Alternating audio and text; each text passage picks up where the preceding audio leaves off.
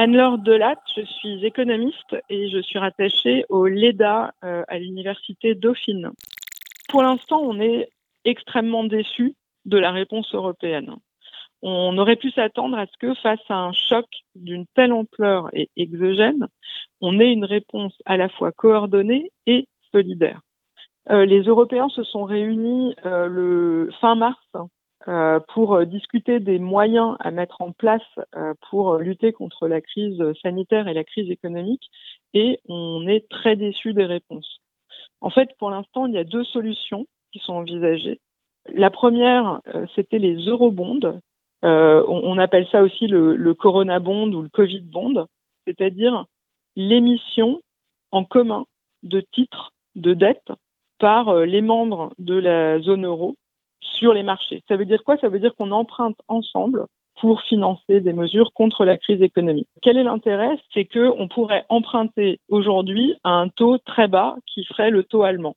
C'était la première solution envisagée. Les Allemands et les Néerlandais ont rejeté en bloc la, la solution. Donc on reparle dans 15 jours. Mais pour l'instant, Eurobond, c'est une solution qui est complètement écartée.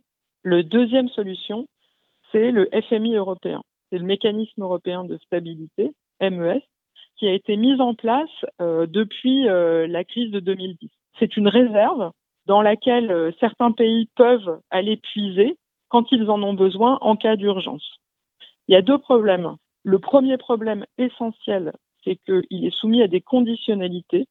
Or, les conditionnalités, les Italiens, les Espagnols les rejettent en bloc le problème des conditionnalités du MES, c'est que ça euh, interfère avec la souveraineté des États qui ont du mal aujourd'hui euh, avec ce débat-là après huit ans euh, d'austérité post-crise.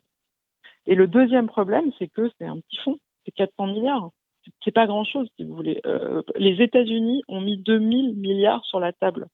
Donc nous, on dispose, on disposerait avec ceci de 400 milliards, ce qui n'est pas négligeable, mais ce qui ne serait de toute façon pas suffisant vous avez les États-Unis qui ont été capables euh, en, moins de 15 jours d'adopter euh, trois plans de relance absolument gigantesques.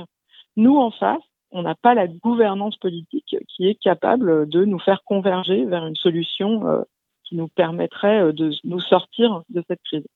Il va falloir que chaque État fasse un transfert vers les ménages et les entreprises qui représentent entre 5 et 10% euh, du PIB.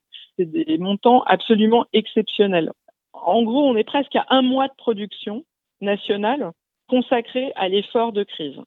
Il y a une autre euh, piste de financement euh, qui n'est euh, aujourd'hui pas du tout abordée ni en France ni aux États-Unis, mais qui va probablement l'être très rapidement sous la pression de la société, c'est la fiscalité, c'est l'impôt.